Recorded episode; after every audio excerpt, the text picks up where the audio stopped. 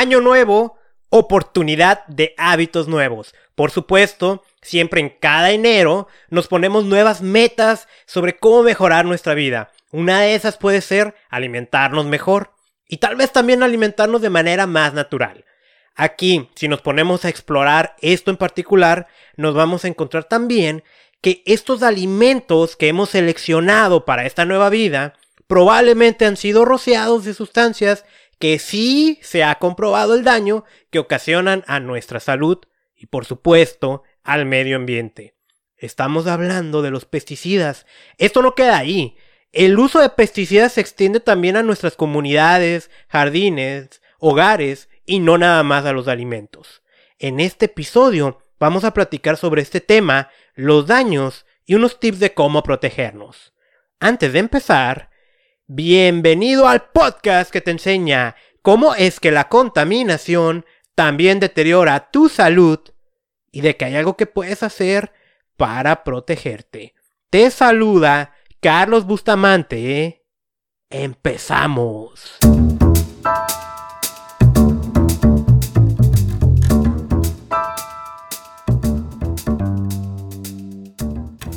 Episodio número 033 del podcast Contaminación y Salud.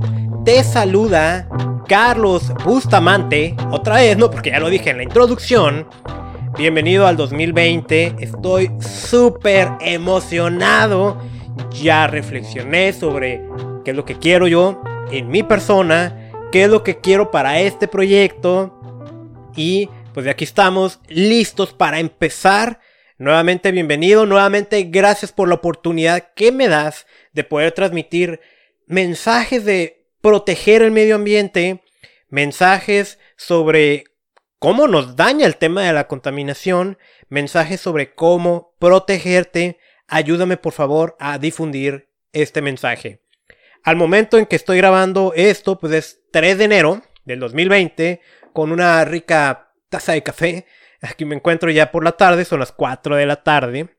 Es una hora un poco, pues tarde a lo habitual para grabar. Y pues básicamente, si te puedo decir sobre los objetivos que tengo este año para este proyecto, es profesionalizar un poco más este podcast. Yo siempre he tenido el compromiso de ofrecer lo mejor que puedo. Eh, eso, eso, eso tenlo por seguro pero quiero más calidad, quiero más preparación. Una de las cosas que voy a tratar de forzarme es ahora sí cumplir la parte de subir un episodio nuevo cada 15 días. Porque el, acabé el año con 32 episodios. Y si yo, o sea, metí de más. Y no grabé desde enero.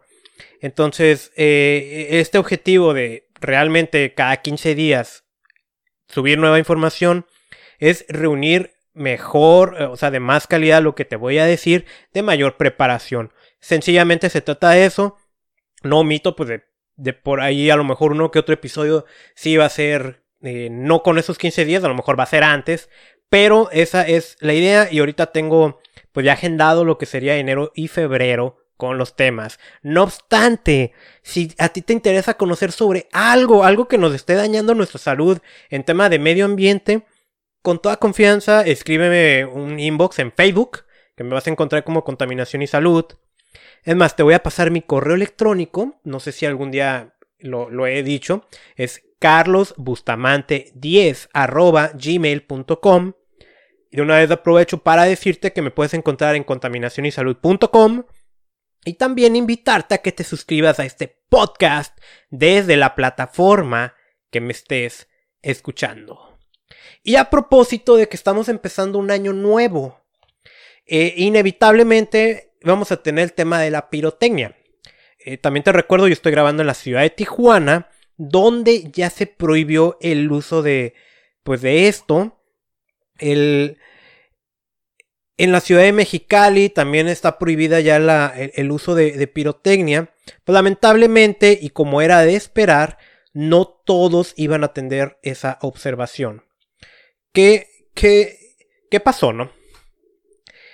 Pues fue, fue una tronadera horrible, la verdad.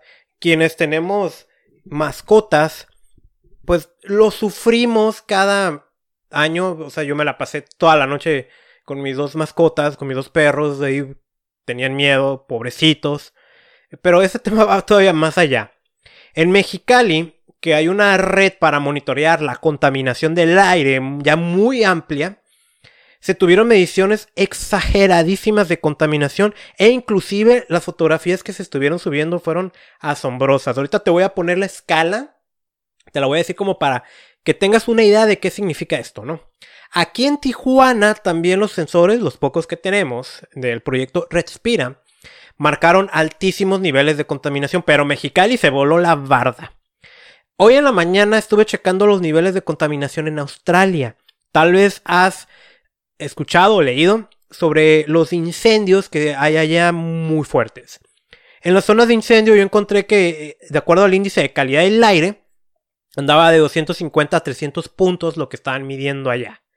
En incendio. En Mexicali hubo por ahí una estación que vi que superó los 500.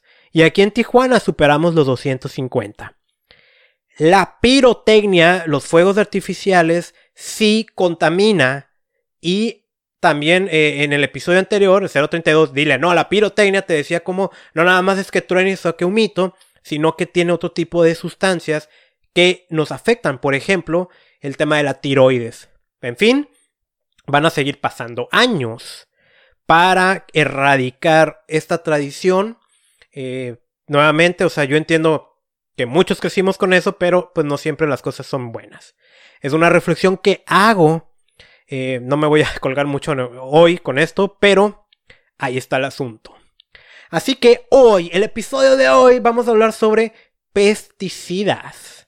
Este es un tema muy importante. Sabemos que los pesticidas pueden provocar daños al medio ambiente y se ha alertado mucho de cómo pues llegan a nosotros a través de los alimentos, pero e, eso todavía hay más sobre ese asunto, más que escarbarle de, de lo que te voy a ir diciendo hoy. Y eh, lo tenía pendiente. Entonces, vamos a entrar. ¿Qué vamos a ver? Vamos a ver qué es un pesticida, cuáles tipos hay, dónde están, sus riesgos al medio ambiente, a la salud y qué puedes hacer tú para protegerte. O sea, este episodio, si vamos a hablar de un tema de contaminación y proteger tu salud de ese contaminante. Muy bien. Entonces, primero tenemos, ¿qué es un pesticida? Un pesticida, digo que no sé, note así como que ando muy teórico, académico, oiga, pero vamos definiéndolo también para entender qué es. Porque la definición puede ser más amplia de lo que entendemos, ¿no? Un pesticida es cualquier sustancia elaborada para controlar, matar, repeler o atraer una plaga. Tal plaga puede ser cualquier organismo vivo que produzca pérdidas económicas, daños o alguna enfermedad. Por ejemplo, animales, lo, más común son los ratones, también puede haber insectos, plantas no deseadas, malezas, hierbas y microorganismos como enfermedades o virus en plantas. Esa es la definición. Entonces tenemos que un pesticida mata, repele o atrae plagas. Eso es muy importante, mata, plagas, mata.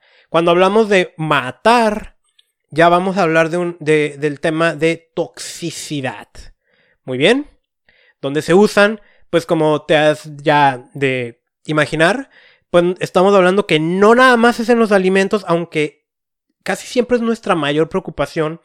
Se usan también en jardines, áreas verdes, cultivos, casas, industrias, en áreas públicas, entre otros. Muy bien, entonces para entender si los pesticidas son buenos o son malos, te voy a leer una lista que tengo aquí de los distintos tipos de pesticidas que hay. Esto es nuevamente quiero que em-, empecemos a dimensionar cómo tú mismo puede ser que estés utilizándolos en tu propio hogar. Entonces es una lista eh, algo grande, te vas a dar cuenta que este universo de los pesticidas es bastante amplio. Entonces tenemos, por ejemplo, algicidas. Los algicidas son esas que controlan algas en piscinas, lagos, canales, en agua almacenada o de uso industrial. A, lo mejor has visto en algún lago artificial de algún parque alguien con una cubeta, hablando de gente de mantenimiento, echando una sustancia sobre eso. Y eso puede ser un algicida porque la, acumulación de agua genera estas algas que pues vamos a decir que no es algo deseable, vaya. Y sobre todo cuando hablamos también de cuerpos de agua natural, las algas nos pueden traer, aunque son parte de la naturaleza, nos pueden traer algunos problemas. Hay pesticidas tipo atrayentes. ¿Y qué son? Pues atraen plagas. Por ejemplo, el, ratoncito que, que quieres tú atrapar, tú le pusiste este atrayente, entonces el ratón va y cayó a la trampa. Ese es un ejemplo. ¿Sí? Eh, las feromonas son sustancias químicas, que es, eh, lo que se utiliza para atraer, de atracción sexual que se usan con frecuencia para confundir el comportamiento de apareo en los insectos. ¿Ok? Es un ejemplo. Biocidas que destruyen microorganismos. Ojo este, ¿eh? Desinfectantes y saneadores. Matan o desactivan microorganismos productores de enfermedades, como las bacterias, virus, que se encuentran en objetos. ¿Te acuerdas que ya hemos hablado sobre los daños que ocasionan estas sustancias? Fíjate que se me acaba de ir el nombre. estos antibacteriales, una disculpa. Lo, cómo los antibacteriales dañan al medio ambiente y dañan tu salud, pues aquí tenemos que están dentro de esta clasificación de pesticidas. Tenemos fungicidas que destruyen hongos, los cuales pueden infectar y causar enfermedades en plantas, animales y personas. Tenemos los fumigantes, los cuales producen gas o vapor diseñado para matar otra vez insectos, hongos, bacterias, roedores, que eliminan infestaciones en edificios, así como en tierra antes de sembrar. O sea, cuando tú estás fumigando, por yo trabajaba en una oficina, ¿no? Que cada fin de mes llegaban a fumigar y ni nos avisaban. Ahí estamos hablando del uso de un pesticida. Estamos hablando de herbicidas que destruyen las malas hierbas, las malezas y otras plantas no deseadas. O este otro, insecticidas que matan insectos. Acaricidas que matan ácaros, ácaros. Microbiales que son microorganismos que... Eh, o sea, tú sueltas microorganismos que van a, competir con otras plagas. Es como más un control biológico el repelentes, que repelen plagas, rodenticidas, que controlan ratones, entre otros. ¿Qué, es lo que tenemos aquí? Que el, uso de pesticidas es muy probablemente tú ya lo estás usando en tu hogar. Por ejemplo, con, la, con el spray ese que ves una cucaracha y se lo echas, ahí estás utilizando un pesticida. Ahorita vamos a hablar un poquito sobre el tema de seguridad y todo esto. Hay que entender que Digo, hay pesticidas sintéticos, hay pesticidas naturales, hay controles biológicos. El, pues a veces se va a hacer necesario que utilicemos algo para repeler plagas. Las plagas pueden ser, o sea, van a llegar plagas porque hay algo que los está trayendo.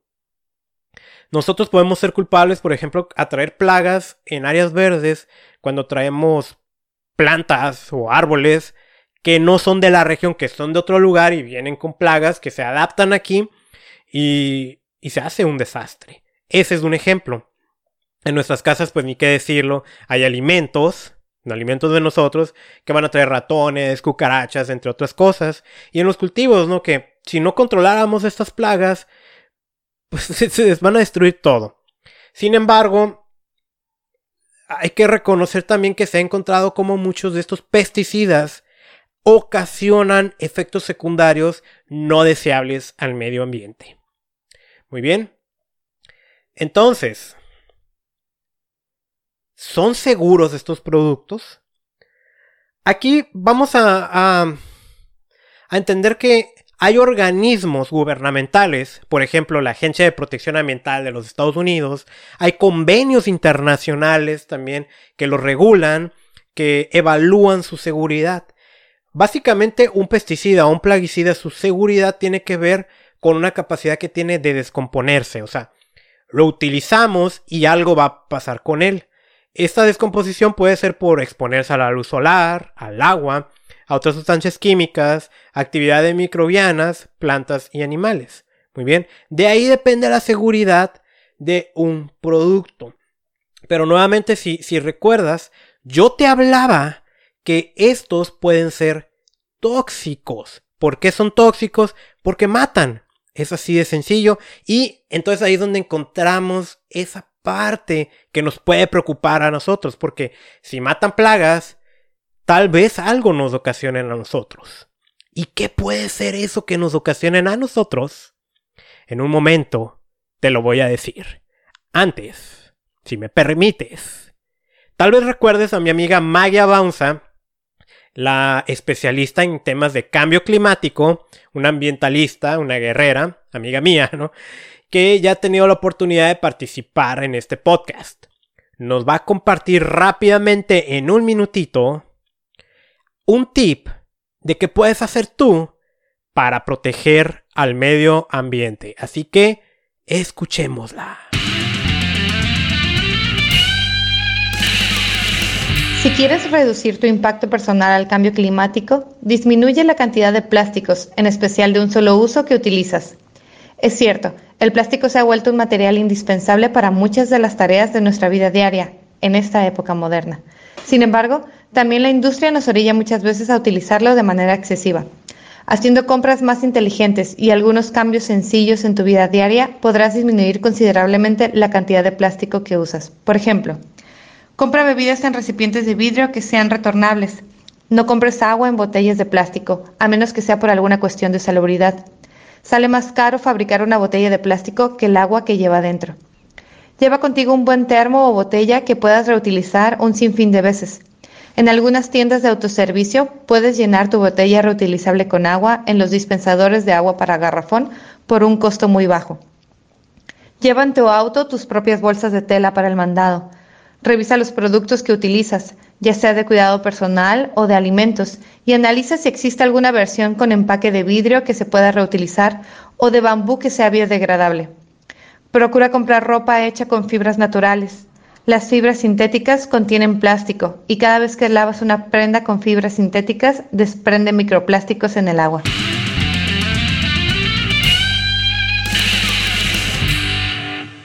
Y este fue el tip de Magia Avanza. La vamos a tener más seguido. Ella todavía no sabe, pero la vamos a tener más seguido aquí en el podcast, compartiéndonos parte de su temática.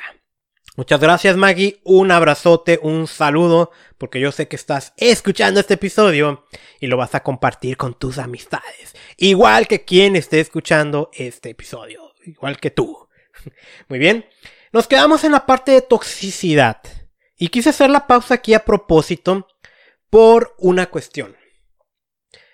Yo, cuando estoy difundiendo el mensaje de cómo los contaminantes dañan nuestra salud y de cómo el aire que respiramos en las ciudades está muy contaminado y, de tantas otras cosas, tiendo a referirme mucho como tóxico, tóxico.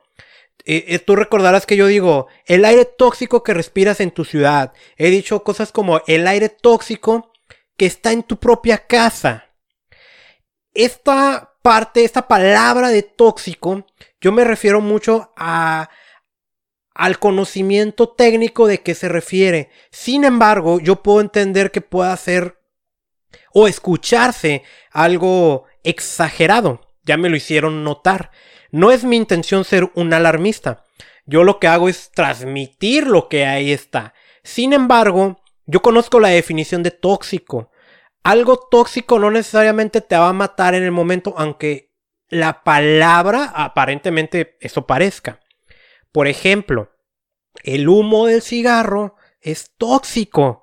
Pero una persona puede fumar 10, 20, 30, 40 años antes de que se manifieste ya en una consecuencia. Pero el que haya pasado mucho tiempo no le quita la parte tóxica. Lo que pasa, y ahorita vamos a ver las definiciones de toxicidad, hay distintos tipos. Hay una toxicidad que es inmediata, hay una toxicidad que es en el largo plazo. La toxicidad de una sustancia también está en función de la naturaleza de, esa sustancia, o sea, el tipo de daños que puede ocasionar, de concentración, eso es qué tanto hay en un determinado volumen, y del tiempo de exposición. Cuando yo me refiero al aire tóxico de tu ciudad, no me estoy refiriendo a que ya respiraste, ya te moriste. No. Me estoy refiriendo a un daño que probablemente no se va a manifestar en una semana o en un año o en... A lo mejor tú lo vas a tener en 10, 15, 20 años que se va a conjugar con otras cosas como tu alimentación y tu estilo de vida y en donde tú vas a sufrir las consecuencias. Sin embargo, ya me lo hicieron notar que, y está bien, lo que yo te estoy diciendo, no todos lo van a saber. Voy a ser más cuidadoso cuando me refiera a tóxico, ¿sí?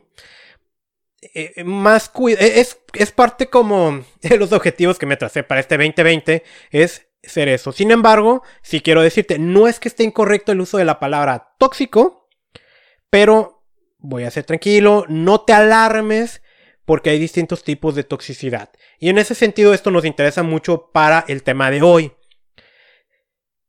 hay una clasificación internacional de los pesticidas que son los pesticidas altamente peligrosos. Y pueden ser altamente peligrosos, uno, por su toxicidad. Tenemos la toxicidad aguda. La toxicidad aguda, esa te mata al instante. O sea, si una víbora, por ejemplo, te muerde, a las 2-3 horas, dependiendo la víbora y qué tanto te inyectó, te vas a morir. Y eso es un tóxico. Te atrofia los músculos, te puede atrofiar el sistema nervioso. Bueno, un ejemplo más, ¿no? A suponer que mi taza de café yo le doy un sorbo Digo, fue el pretexto no para probarlo. Pero vamos a suponer que en vez de café fuera cianuro. Y yo ahorita lo que probé ya me hubiera matado si es un tóxico agudo, ¿ok? Entonces puede ser que un pesticida va a ser altamente peligroso porque te mata al instante. O porque es tóxico crónico, lo que ahorita te mencionaba, que en el largo plazo se va a manifestar. Y por ejemplo, en toxicidad crónica, estos pesticidas, ¿sí? Tenemos aquellos que se conoce que causan Aquí vienen los daños, ¿eh? Cáncer en humanos. Porque se conoce o se, presume que el pesticida o plaguicida puede provocar tumores malignos.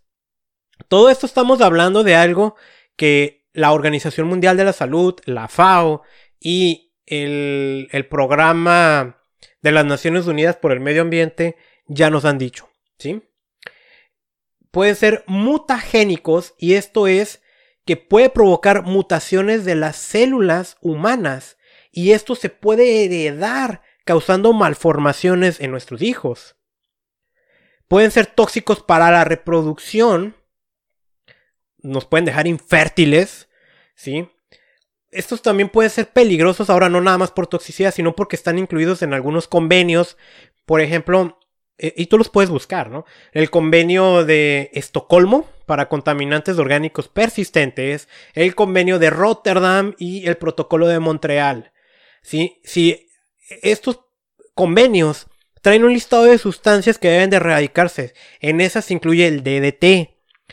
El DDT, te lo digo ahorita porque desde ahorita te lo adelanto, en México hay sustancias que están prohibidas en otros países que, son pesticidas y los utilizamos. Sí, en, cuanto a mm, riesgos, ¿no? Que podemos tener, por ejemplo, la toxicidad mortal por inhalarlos. ¿Sí? Aquí lo que podemos ver, por ejemplo, si viéramos el, el, No sé, nos están vendiendo un pesticida porque a lo mejor nosotros lo utilizamos porque tenemos un cultivo local, no sé. Lo puedes ver con un rombo que trae una serie de colores y números. Ahí nos está indicando algo, ¿no? Puede afectarnos mediante alteración hormonal y estos son los eh, perturbadores endocrinos o disruptores endocrinos, de los cuales también he mencionado bastante, que cada vez se sabe más y es una preocupación muy grande. Ahorita vamos a tocar un poquito más ese tema. Puede ser también peligroso porque es tóxico para las abejas. Y las abejas son importantísimas para los cultivos y son importantísimas para sostener la vida. El uso y abuso de pesticidas se ha comprobado en algunas sustancias cómo está matando abejas y esto también es una emergencia a nivel internacional.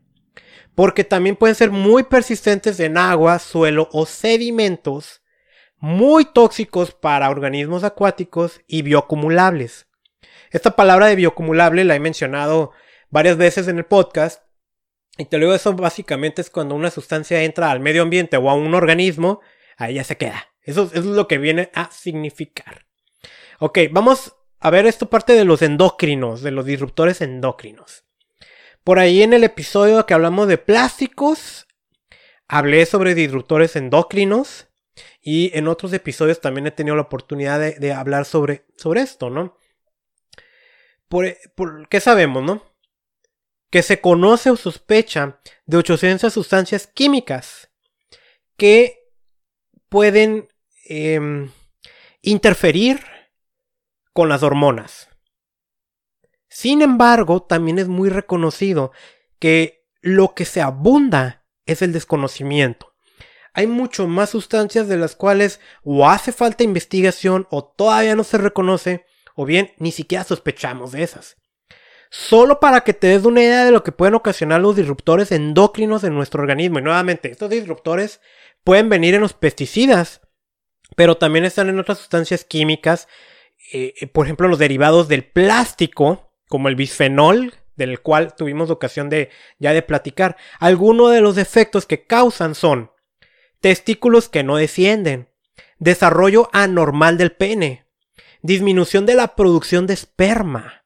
¿Recuerdas que también hubo un episodio que te decía, los hombres estamos en crisis porque nuestro esperma está en muy malas condiciones, pues se le atribuye a los disruptores endocrinos cáncer en próstata, cáncer de mama, endometrio, ovarios, tiroides, leucemia infantil, neurotoxicidad durante el desarrollo de los niños, ciclos menstruales más largos, la primera menstruación puede venir más temprano, tumores benignos en el útero, eh, crecimiento del tejido endometrio fuera del útero. Aquí se notó como que estoy leyendo, pero también comprenderás que no puedo describir toda la terminología. Aumento del riesgo de aborto espontáneo eh, y partos prematuros, el desarrollo de la diabetes tipo 2 y enfermedades de las encías. Esto solo por mencionar algunas de las cosas que nos puede provocar los disruptores endocrinos, que nuevamente vuelvo a decirte, pueden estar en los pesticidas. Vámonos un poquito más local. ¿Qué está pasando aquí en México? En México se tienen 183 ingredientes activos en uso de plaguicidas que están considerados como altamente peligrosos.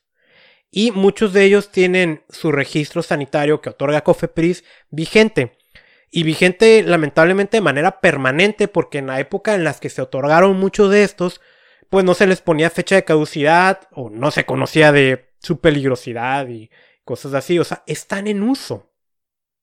Estos están autorizados en más de 3.000 presentaciones comerciales, que van a tener insecticidas, herbicidas, fungicidas, fumigantes, principalmente en el uso agrícola, pero también se permite su uso agropecuario, forestal, industrial, doméstico e incluso algunos también se emplean en las campañas de salud pública es decir, de manera oficial, de manera gubernamental.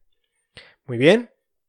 Destaca, y esto es muy importante, el hecho de que 140 plaguicidas altamente peligrosos con registro sanitario vigente en México están prohibidos o no autorizados en otros países independientemente del uso al que esté destinado. Y sin embargo, en México sí se permiten en que México tengamos el uso de plaguicidas o de pesticidas que no están permitidos en otras partes del mundo. Eso nos pone en un grave riesgo a nuestra salud y al medio ambiente. Y nuevamente son 140 los que se han identificado que ya no están permitidos, pero aquí en México se puede usar. Yo preparaba este episodio y pensaba darte a lo mejor un listado de unos 10 plaguicidas o pesticidas, irme un poquito comentándote qué daños te puede ocasionar, pero sabes, al encontrarme una lista de 140 plaguicidas, pues me voy a concentrar solamente en uno. A continuación te lo voy a nombrar. Antes vamos a hacer otra pequeñita pausa para decirte un mensaje.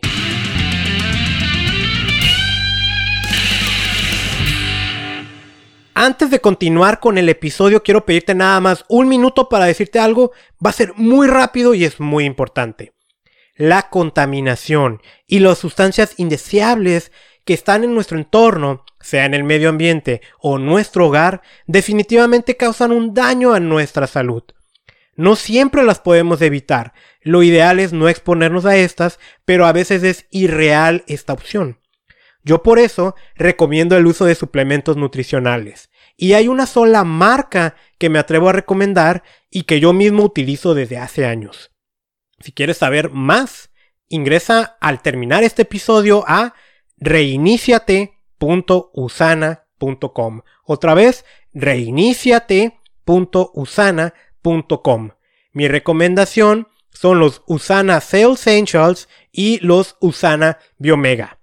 Ahora, hay un órgano que sufre mucho en entornos contaminados y es el hígado.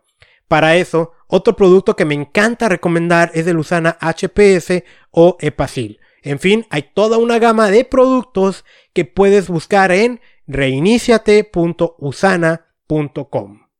Continuamos con este episodio.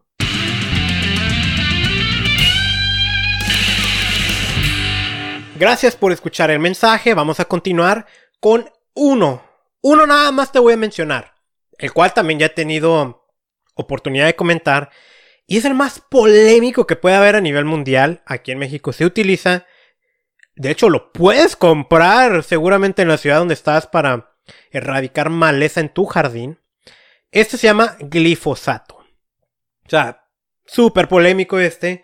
Es un herbicida autorizado para uso agrícola urbano, jardinería y para el uso industrial. Vaya, a nivel de producción de alimentos lo vamos a tener en granos, hortalizas frutales, cañas de azúcar, café, vid, entre otros. O sea, estamos hablando de vinos, ¿no? Acerca del café. O sea, a mí me encanta el café. Digo, yo me lo he pasado esta grabación tomando café. Y me gusta ponerme a leer tomando café. Y, y a mucha gente le encanta el café.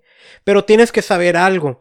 El café suele ser uno de los cultivos que están más contaminados por pesticidas. El café yo sí te recomendaría que lo adquieras de manera orgánica. Ahorita, ahorita vamos a ir con los tips, pero esa es mi recomendación. ¿Qué sabemos del glifosato? O sea, ya he hablado mucho de eso.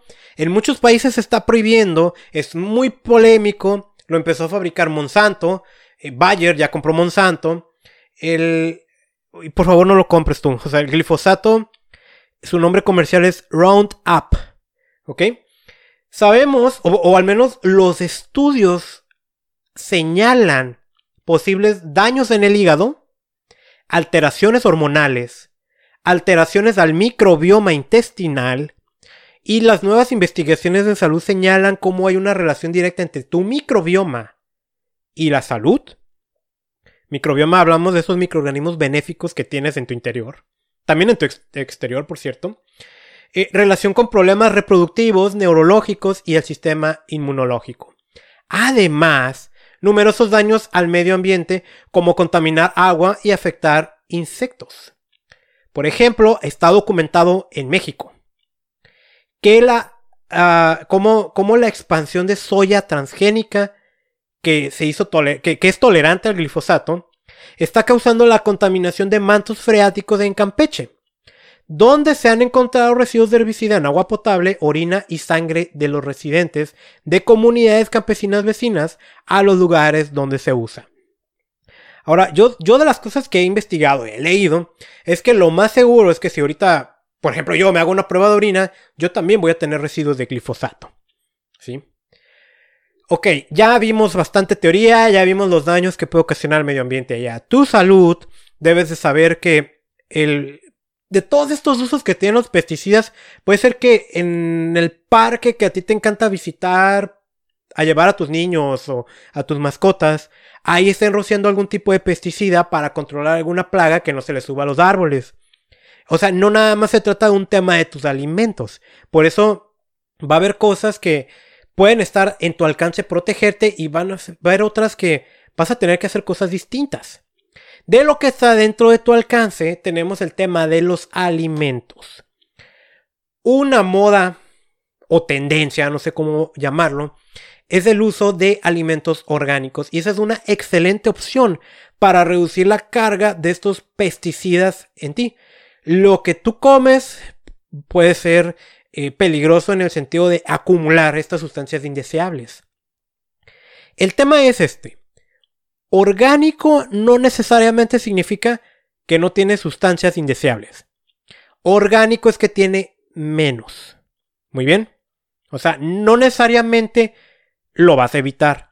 Aquí hay un ejemplo. En California hay estudios sobre vinos que están certificados como orgánicos, pero se les ha encontrado glifosato. O sea, es, es difícil evitarlos, pues en este mundo tan globalizado, donde por años se han utilizado estas sustancias. Sin embargo, es una excelente opción adquirir productos orgánicos.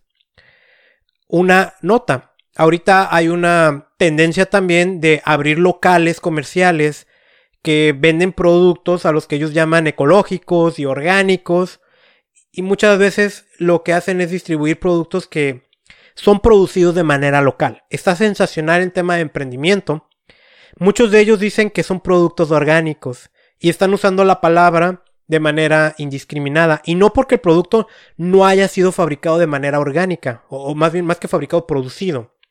Puede ser que sí haya sido producido de manera orgánica o que tenga materia prima orgánica. Pero orgánico es una certificación.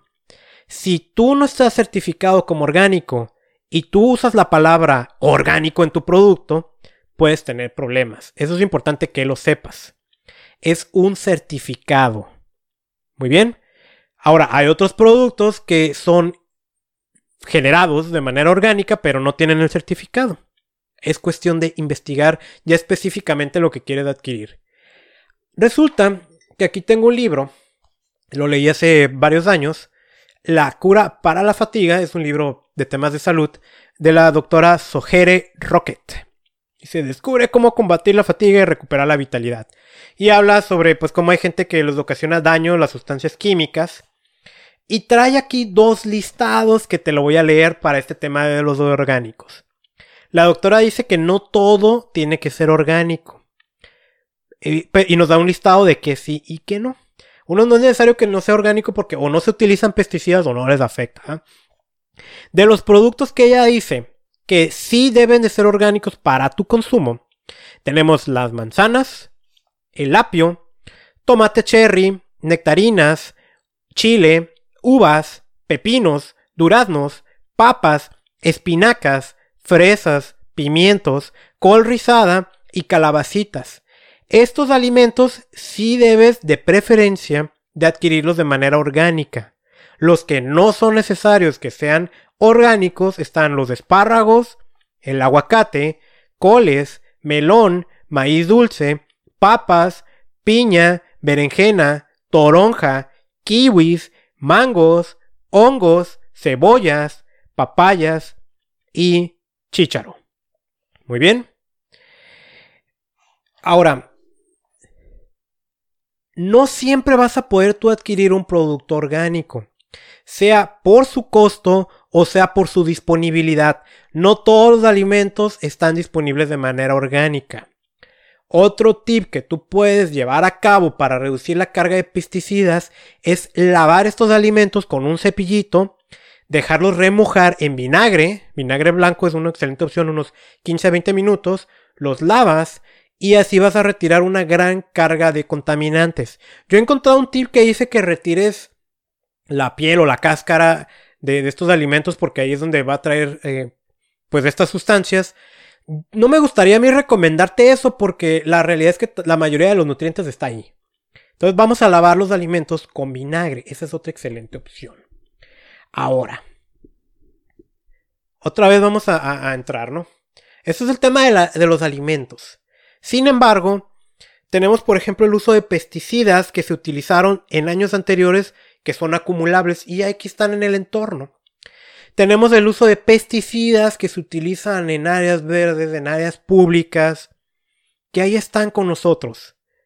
y pues no, no, voy a adquirir un área pública orgánica, ¿no? O sea, ¿qué tengo que hacer para protegerme en ese sentido? Hay algo que puedes hacer para protegerte.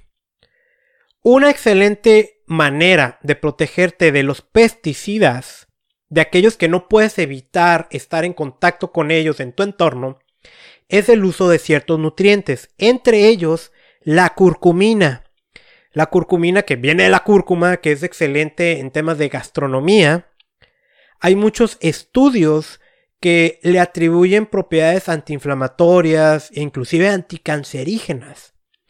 Pues hay también estudios que señalan cómo la curcumina puede ayudarnos a protegernos, inhibiendo el crecimiento de células cancerígenas atribuidas a la exposición de cierto tipo de pesticidas. Consumir curcumina es una manera en que tú te puedes proteger de los daños que ocasionan los pesticidas.